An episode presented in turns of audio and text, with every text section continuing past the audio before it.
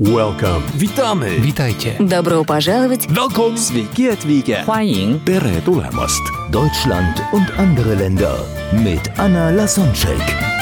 Der erste und einzige Podcast in Deutschland, Österreich und der Schweiz, der sich mit interkultureller Kommunikation beschäftigt, spannende Impulse über fremde Länder liefert, entfernte Kulturen näher bringt und erfolgreiche Menschen mit internationaler Erfahrung interviewt.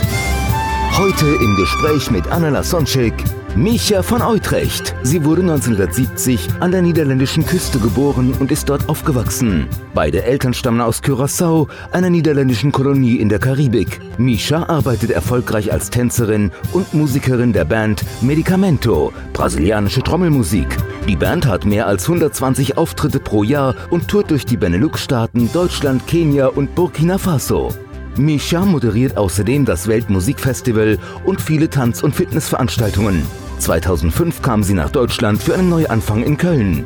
Hier hat sie sich alleinstehend mit einem Sohn erfolgreich eine neue Existenz aufgebaut. Mittlerweile lebt sie glücklich in einer interkulturellen Patchwork-Familie. 2008 wurde sie Zumba-Fitnesstrainerin und 2010 Zumba Education Specialist. Sie hat seither mehr als 10.000 Zumba-Trainer in Deutschland, Österreich, Belgien, Niederlanden, Luxemburg, Ungarn, Norwegen aus- und weitergebildet. Und spricht fünf Sprachen und hat Grundkenntnisse in drei weiteren Sprachen. Seit 2012 ist sie Dozentin für Tanz, Fitness und Performance im Schauspielzentrum Köln.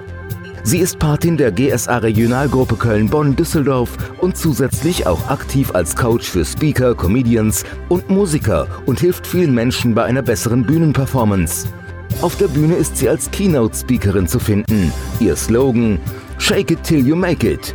Begegne Herausforderungen mit einer positiven Einstellung und programmiere dich auf eine begeisternde Ausstrahlung.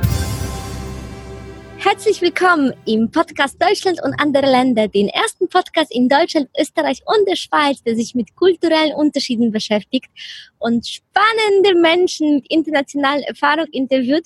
Und heute habe ich jemanden ganz besonderen, eine liebe Kollegin von mir und inzwischen auch Freundin, die Milcha von Utrecht. Das haben wir gerade vorher geübt. Sie ist nämlich in Niederlanden geboren hat ähm, Eltern aus Karibik und ist, ach, das erzählt sie selbst, äh, so ein spannender Lebenslauf als Künstlerin, Moderatorin, Speakerin, Zumba, Trainerlehrerin, aber das erzählt sie auch dann gleich, äh, spricht fünf Sprachen und lebt jetzt in einer interkulturellen Partnerschaft, äh, vorher auch, das verrät sie alles, ich kann es kaum erwarten, dann die spannenden Geschichten, die sie dann in Brasilien, Ecuador, Kenia, Kuwait erlebt hat. Micha, schön, dass du da bist. Ich freue mich riesig. Es ist mir eine große Freude. Danke für die Einladung. Ich freue mich auch sehr. Von Anfang an, die Menschen können dich nicht sehen, aber wenn die äh, dich sehen würden, dann, dann ist es wahrscheinlich das, was dein Leben in Deutschland einem, am meisten prägt. Vielleicht sogar mehr aus als in den Niederlanden. Aber von Anfang an, äh, erzähle ruhig, wie kommt es, dass du in den Niederlanden geboren bist? Wie sind deine Wurzeln und was sind deine ersten interkulturellen Erfahrungen? Wann hattest du zum ersten Mal das Gefühl, dass Kultur wichtig ist und du vielleicht eine Überraschung erlebt hast? Okay, das ist ein ganz klarer Fall. Im Nachhinein stellt sich raus, überall wo ich komme, überall wo ich bin und überall wo ich gewesen bin, ich war irgendwie immer schon ja die andere oder die anders sein oder die von der anderen Kultur und dann so ich bin in den Niederlanden geboren meine Eltern kommen aus der Karibik. Das war eine, das ist eine niederländische Kolonie und meine Eltern haben sich in, Niederlande, in den Niederlanden kennengelernt, verliebt, verlobt, schwanger geworden, verheiratet und dann bin ich auf die Welt gekommen. So sind die aus der karibischen Kultur in den Niederlanden und bin ich also für die Niederländer auch aussehend wie eine Ausländerin, also dunkelhäutig. Wenn ich jetzt aber mit meinen Eltern, oder ich bin mit meinen Eltern in die Karibik gegangen und später auch selber, dann bin ich da immer die total europäische. Die sehen gleich an, wie ich mich benehme, wie ich mich bewege, dass ich nicht von dort bin, auch wie man dort spricht.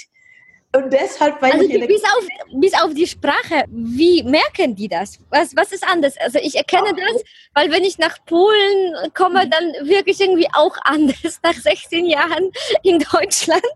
Dann, Ja. Aber wie- wo, was meinst du, woran erkennen die, dass du Na. aus Karibik kommst und da geboren bist, sondern in Europa? ich bin ja selbst also geboren, aufgezogen in den Niederlanden und rede ganz normal wie alle Niederländer. Meine Eltern reden so ein bisschen gebrochen die Sprache, ne? das kannst du dir vorstellen. Jetzt komme ich mit meinen viel zu gebildeten Niederländisch in der Karibik und die reden da, sag mal, eine faule grammatikale Art. Ja, wenn du verstehst, die haben eine Grammatika, wo du die, um er und sie wird gar nicht unterschieden, äh, Vergangenheit heutzutage wird auch nicht unterschieden, so wie man halt mal eben spricht, so mit drei kurzen Silben ist ein ganzer Satz gesagt. Ja, und stell dir vor, ich gehe zum Bäcker, habe ich gemerkt, die Leute im Hirn sagen, hey, gib mir das Brot, ja, so, auf Niederländisch dann. Und ich, ich rede dann komplette Vollsätze, dann haben sie mich geguckt. Ja, verstehst du, das ist einfach ein, ein Haltungsunterschied, weil ja ich die, die niederländische Sprache natürlich als quasi Niederländerin mächtig bin und dort sprechen die eine vereinfachte Version. Ja, das, das ist denn da ja direkt, direkt auffällig, ja, dass man da anders ist. Oder als ich, ich spring mal kurz vom Thema, als ich dann in Brasilien mal war, auf dem Strand, und dann hat auch der, der, der Kumpel, mit wem ich da auf dem Land war, hat er gesagt, Micha, du möchtest doch nicht, dass alle gleich sehen, dass du nicht von hier bist, weil ich sehe aus wie ein Brasilianer wegen der Hautfarbe. Da sage ich, ja, wieso denn? Sagt er, ist dir doch aufgefallen, es gibt dir doch niemand, der sich, wenn er aus dem Wasser kommt, doch abtrocknet. Das bin ich gewohnt, ja. Wenn wir in Holland, ich komme ja von Seeland, das liegt am Meer. Und wenn man da aus dem Wasser kommt, dann muss man sich gleich abtrocknen, sonst frierst du. In Brasilien nicht, aber die Gewohnheit, sich dann immer abzutrocknen, bleibt, ob es warm ist oder nicht. Aber da stand ich da und schrubbte mich da trocken und äh, ich habe nicht gemerkt, ne, dass die alle geguckt haben, dass das so nicht geht. Schön. Ja. Schön. Aber zu, zurück zu deiner Story, zu deiner Geschichte. Also Ja. du äh, ähm, Eltern aus der Karibik, du äh, mit Ja. dunkler Haut in Niederlanden. Wie war das für dich, dort aufzuwachsen? Ähm, naja, das, das Interessante ist, als Kind, es gibt keinen Vergleich. Ich weiß aber schon noch ganz genau, dass auch wenn man denkt, alles ist so normal, ist mir dann doch schon aufgefallen, zum Beispiel der Körperbau. Ja, wenn man so, ich habe ein, ja, als Dunkelhäutige habe ich zum Beispiel volleren Lippen oder so, ja, etwas mandelförmigeren Augen als eine durchschnittliche Niederländerin, ne, Niederländer. Und so gibt es auch das, äh, wie sagt man so nett, das Gesäß, die Gesäßfläche, ja, den Po. Der ist ziemlich nach außen gebeult, ziemlich rund, ja. Und bei den Holländern ist das einfach standardplatt. Und so habe ich mir sehr schnell als junges Mädel unbewusst angefangen, den Po einzuziehen, damit er nicht so einfällt und immer Klamotten oder Kleidung zu tragen, die über, über den ähm, Körpermitte fällt. Damit ich denke, das fällt nicht auf. Ne? Das, das passiert unbewusst, weil ich habe versucht, nicht aufzufallen. Aber dadurch habe ich dann irgendwann auch total Rückenbeschwerden bekommen, was ja ungesund ist, über den Po nach vorne zu ziehen. ja? Wow. Ja, ja, dass dieses Anpassen, Versuche nicht aufzufallen, noch so eine Sache. In der Karibik, da wo meine Eltern herkommen, da wird gesprochen Papiamento, das ist die eigene Sprache.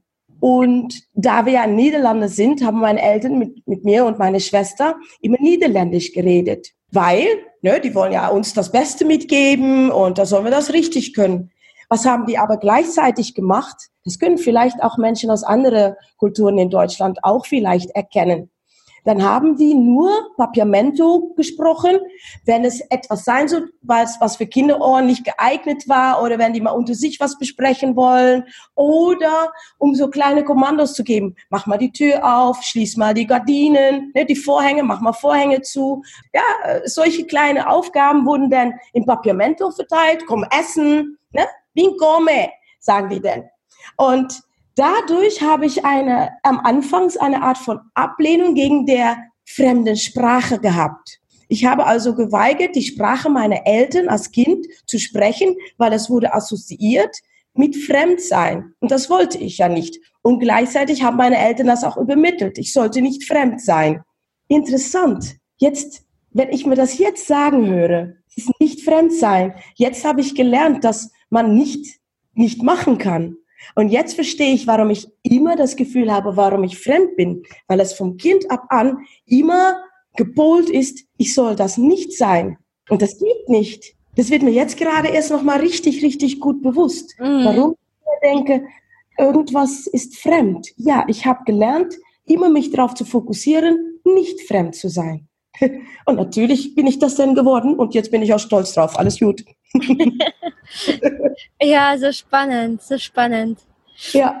Wie ging es dann weiter? Du bist irgendwie nach Deutschland gekommen, aber vorher hast du da eine ziemliche Karriere gemacht, was vielleicht auch nicht so üblich ist. Du hast als Künstlerin gelebt, hast mit einer Band um die 120 Auftritte pro Jahr gehabt, Moderatorin, also auch nicht so, so typische Weg, glaube ich. Also nicht ja, dieses klassische.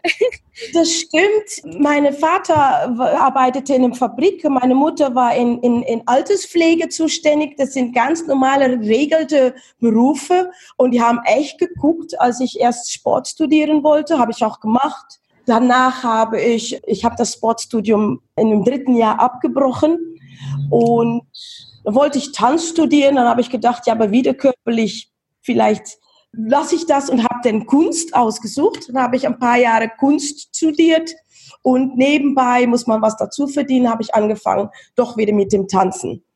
Und so bin ich von einem in dem anderen. Es ist irgendwie interessant, wie wenn man im Flow ist, immer von dem einen in dem anderen. Ich war immer schon expressiv, also von innen geschlossen, aber nach außen sehr kreativ. Das war mein Gleichgewicht. Ja, mich kreativ zu äußern und so habe ich ja angefangen zu tanzen dann bei einer Band gelandet, die brasilianische Musik machte, Percussion-Musik, so Schlagzeug, Trommelmusik. Als ich da einmal zum ersten Mal bei denen zufällig als Tänzerin war, dann habe ich mir die Band geschnappt. Ich sage, ich komme bis ab jetzt komme ich für immer mit euch mit, so ungefähr. Und das ist dann auch so gewesen. Da haben wir 20 Jahre mit dieser Band sind wir ja, oder zum Schluss waren es dann effektiv 15 Jahre mit der Band, viel getourt, viele Auftritte, überall hingewiesen. Das war mega spannend. Das ist eine große Band, 14 bis 20 Personen. Da war ich immer die Tänzerin der Band und habe die Band auch selbst choreografiert. All diese Musiker haben dann auch äh, die Trommels gehoben und Pirouetten gedreht. So, ganz spektakulär. Und von daraus wurde ich gefragt, ob ich nicht mit einem Kollegen mit Kindertheater mache. Dann wurde ich wieder von irgendwo anders, kam ich dann ernst moderieren, habe dann später eine Ausbildung gemacht in den Fernsehstudios von den Niederlanden als, als professionell Moderator, konnte so natürlich auch schon schön durchstarten. Und alles in allem habe ich ein wunderbares Paket von freiberuflichen Tätigkeiten für mich gehabt. Immer so zwischen 20 und 30 Jahre braucht man sonst auch nicht viel und konnte ich sehr ausgezeichnet in Niederlande davon leben. Ja, also Künstler haben es vielleicht nicht ganz so royal, aber für mich, für was ich brauchte, war das ziemlich ja, erfolgreich. Ja, ich, ich fand das schön. Mhm. Und dann, und dann, ja, wie ich nach Deutschland gekommen bin, da wie, war eine wie war doch noch, noch Gefühl in der Zeit? Das war dann jetzt schon mehr egal, dass du dunkelhäutig bist. Oder hast du da immer noch so komische Ereignisse oder Gefühle gehabt, als du mit der Band so getourt bist und als Künstlerin? Hast du dann deinen Frieden gefunden oder war das immer noch etwas, was du verstecken wolltest? Als gut, dass du das ansprichst. Ich war immer schon sehr treu zu mir und möchte mich gar nicht verstellen. Das habe ich auch sehr schnell entdeckt. Ich erinnere, das war so witzig, dass ich gerade daran gedacht habe. Nur, es ist einfach so, dass ich fast überall, wo ich komme, eher wie eine Ausnahme wirke. Und das war gleichzeitig mein Vorteil. In Holland gibt es das Wort Diskrimination, das gibt es hier auch, aber das gibt es auch positiv. Und positive Diskriminatie. Und jetzt ist es, ne, zum Beispiel als Moderator war ich meistens im Einsatz auf Weltmusikfestivals oder mehrtägige Tanzfestivals oder irgendwo, wo jemand nach meiner Art einfach besser passt. Ja, als auf eine, sag mal, wenn es ein Arztekongress ist, dann haben die mit mir ja nichts, haben nichts gemein. Und deshalb habe ich das auch ideal für mein, für mein Sein und für meine Tätigkeit auch ja, ausnutzen. Äh, ist logisch, dass die mich gefragt haben für den einen Job und für den anderen nicht. Und deshalb das heißt, es lag an deiner Einstellung, weil einige können meckern oder sich als Opfer fühlen und du hast das zu deiner Stärke gemacht. Naja, hey, wenn die dann eine dunkelhäutige Moderatorin gebraucht haben, dann war ich sehr oft dran. So wirklich, ich habe kaum akquiriert. Ich habe kaum irgendwie die Festivals hinterher telefonieren müssen. Ah, wollte noch eine Moderatorin. Es hat einfach automatisch irgendwie gepasst. Ja, wenn ich denn schon eine bin. Und die haben so ein Musikfestival, Weltmusik. Dann, und ich habe ja Ahnung dann von der Musik, weil ich auch in so einer Band selbst vertreten bin. Dann, dann war, lag das ja auf der Hand. Ja, und deshalb habe ich da nie wieder gedacht, uh, was soll ich tun oder dass jemand anderes das machen sollte oder so.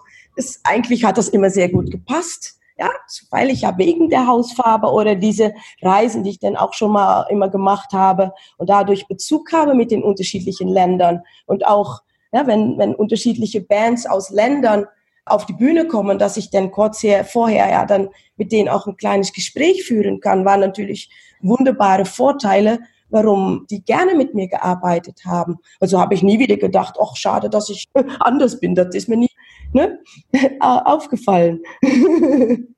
Toll, herrliches Beispiel.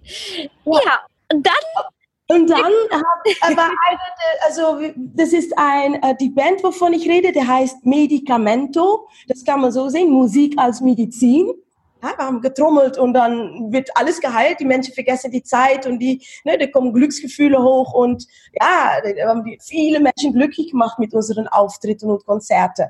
Und da waren wir ein, eine sehr gemischte Gesellschaft. In Holland ist natürlich eine relativ, oder relativ multikulturelle Kultur. In den Niederlanden ist das normal, wenn wir gemischt sind. Und so war die Band auch. Und da hatten wir ja ungefähr drei, vier ähm, Jungs aus Deutschland, die an der Konservatorium in Rotterdam gearbeitet haben. Und so war dann einer dazugekommen und der hat sich in mir verguckt. Und daraus wachste unsere Beziehung. Und das ist mein jetziger Ex-Mann. Aber so bin ich dann von den Niederlanden nach Deutschland gekommen, als wir eine Familien gründen wollten. Und das denn, wenn das dann auch eingetreten ist, wir beide glücklich, juhu, der Kind kommt, ne? wir kriegen ein Kind, dann bin ich nach Deutschland gezogen. Und, äh, War auch ein mutiger Schritt. Konntest du schon Deutsch damals?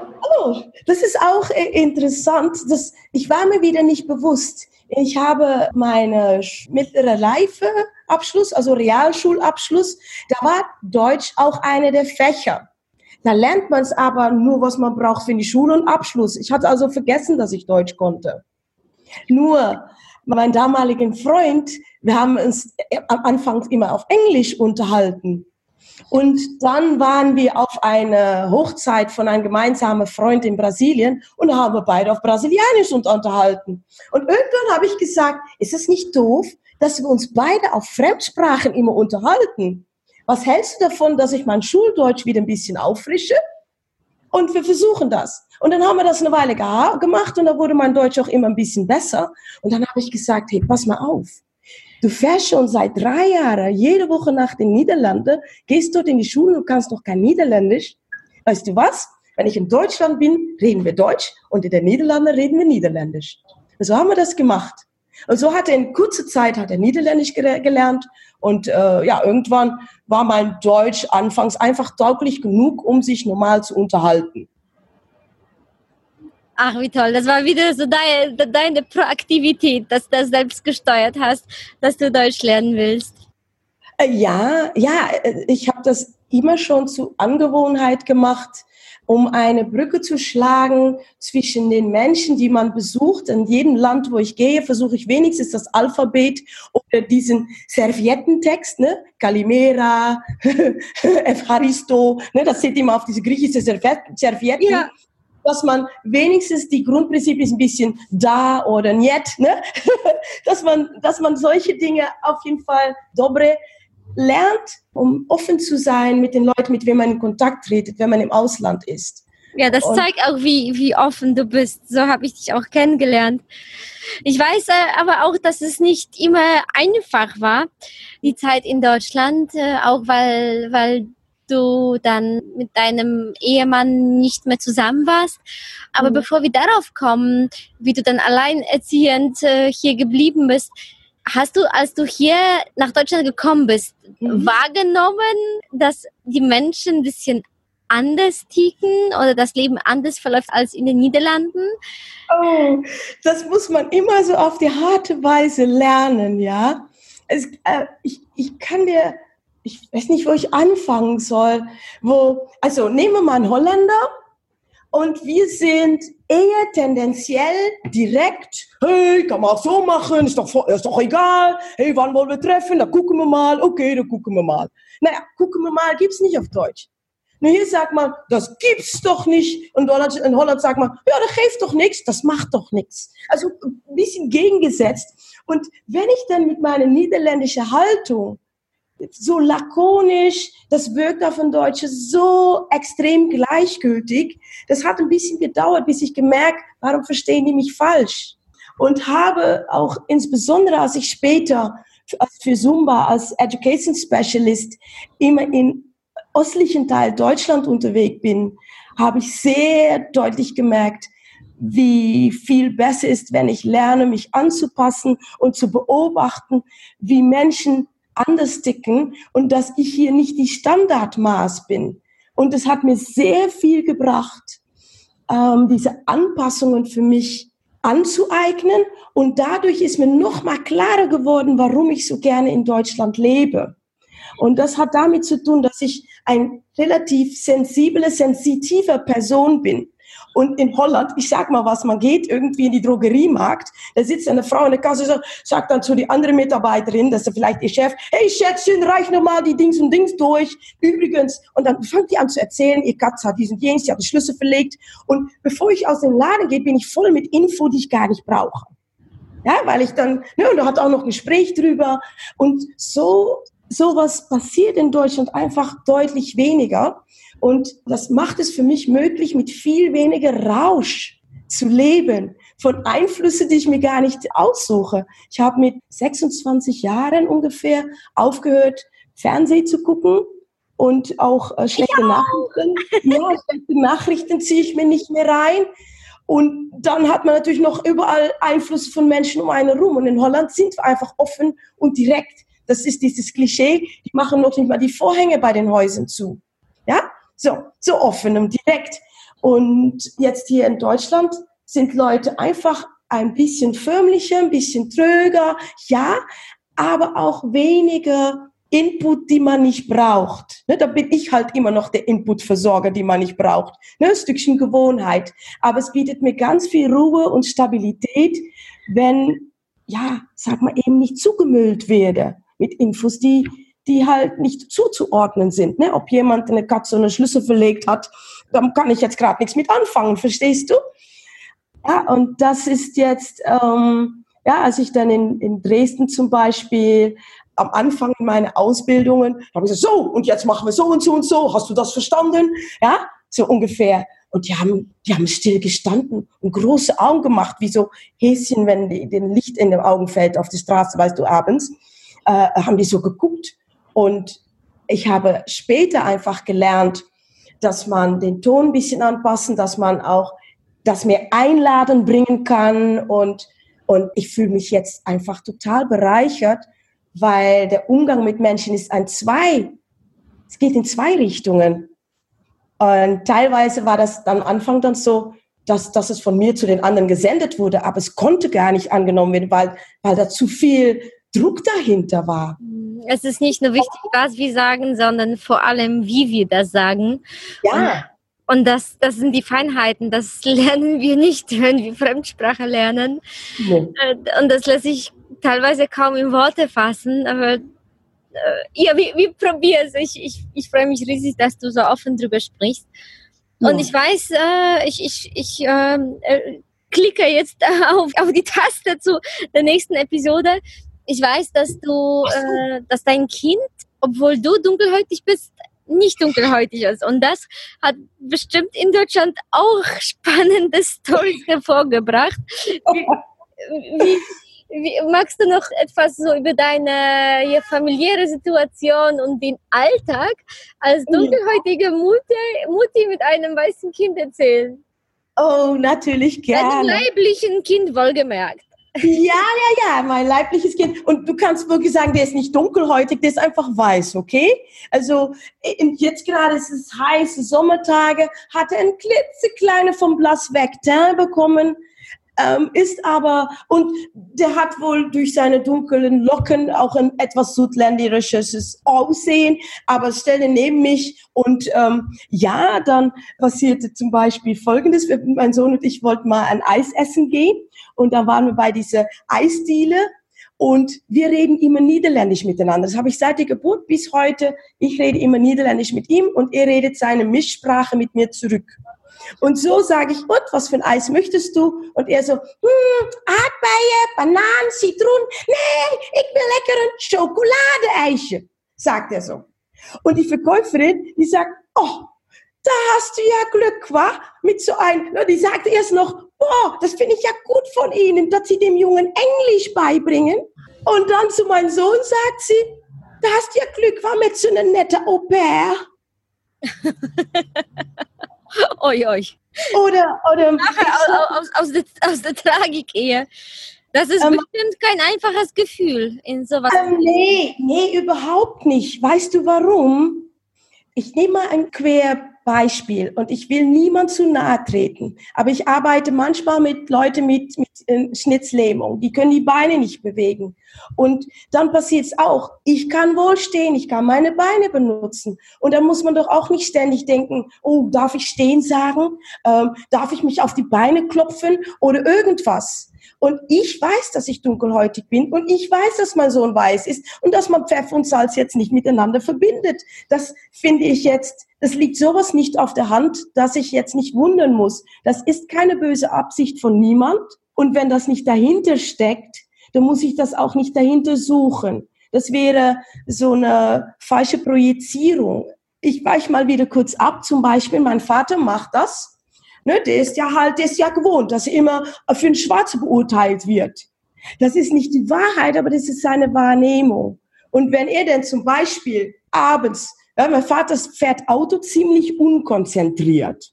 Ja, der hupt, hängt aus dem Fenster, grüßt Leute auf 200 Meter, weil das macht man so in der Karibik. Ja, oder mal zu schnell oder zu langsam, halt so wie es gerade passt. Und wenn er mal angehalten wird von der Polizei, der wird immer sagen, was, musst du wieder die Schwarzen hinterherjagen? Dann denke ich, ja, kann sein, aber wenn du dich benimmst, hätte dich ja nie gestoppt. Verstehst du? Mhm. Und das ist auf jeden Fall nicht meine Haltung. Ich weiß, dass man, ne, Menschen fragen manchmal auch, sprechen Sie Deutsch? Ja, dann weiß ich, die meinen das gut. Oder was? Bist du im, im Sommer auch dunkel? Kannst du verbrennen? Ja, Sonnenbrand, Sonnenbrand meine ich jetzt. Ne? Yeah. Ja. Und dann denke ich, ja, aber wenn die es nicht wissen, ich war in Erfurt ich komme in eine, ich glaube, das war ein äh, marokkanisches Esslokal, ein Imbiss. Und da sitzt ein, ich glaube, ein Mädchen mit ihr Vater. Und, und die sagte, guck mal, Papa, eine echte Frau aus Afrika. Und dann sagt diese Papa auch noch, ja, ne, eine Frau aus Afrika. Und ich konnte nicht anders als laut lachen. Es ist zwar äußerst, äußerst naiv, alle schwarze Leute zu stufen aus, die aus dem Bilderbuch auch, Buch aus Afrika. Aber das fand ich eher witzig und ein bisschen tragisch auch, aber für mich überhaupt kein Grund, jetzt eine beleidigte Leberwurst zu spielen. Weil woher sollen die es wissen, wenn die keine Berührungen damit haben? Ich finde es so toll, die Einstellung, die du präsentierst, besonders wenn es so sensiblen Themen wie um, um Liebe und Kind geht und dass ja. du das nicht dann ähm, persönlich nimmst, sondern du versuchst dir vorzustellen, wie das von der anderen Seite aussieht. Ja. Und, und da sehr, sehr locker damit umgehst, beziehungsweise nicht mal locker, sondern eher reflektiert und verständnisvoll für den Menschen, der dir sogar theoretisch, also nehmen wir deinen Vater, der würde sich beleidigt oder angegriffen fühlen und du zeigst ja. so viel Mitgefühl zu dem anderen. Finde ja. ich toll. Ja. ja, danke, danke. Ich finde es für mich selbstverständlich. Und wie soll es besser werden, wenn, wenn wir alle ständig auf dem Schlips getreten sein sollen? Ne, wenn, also manchmal zum Beispiel, ah, es gibt so viel wandernde Trends, ja, solange man über Völker redet, die machen alles gut, darf man die Völker beim Namen nennen. Haben diese Völker einen schlechten Ruf, da muss man irgendwie anfangen, komisch drum rumzureden. Das macht es manchmal echt kompliziert. Wenn wir doch fünf Leute in einer Gruppe sind und du möchtest eine der Personen etwas hervorrufen, weil die Person gerade die Getränke holt, da kann man sagen, ja, die mit der Brille, wenn es halt der Chinese ist, könnte man sagen, die Chinese holt denn dieses Getränk oder so. Und auch da meine ich das nicht als Stigma oder Diskriminierung. Aber wenn das denn da der Merkmal ist, wird es bei mir ganz umständlich, mir auf die Schuhe zu referieren, nur damit man nicht gesagt wird, ich sei dunkelhäutig. Ja? Hm. Ja, das ist ein bisschen umständlich. Das ist halt so, dass ich durchschnittlich dunklere bin und du hast zum Beispiel blonde Haare und wenn wir alle dunkle Haare haben und du bist die Einzige, die blond dabei ist, dann dürfte man das eigentlich doch erwähnen ohne ja. dass irgendwie runtergestuft wird, weil das geht ja in die falsche Richtung. Ich kann auch einen Blondinenwitz erzählen. Aha. Aber nein, nicht jetzt allgemein, meine ich. Jetzt bist du mein Star. Morgen geht es weiter im Gespräch mit Micha von Utrecht.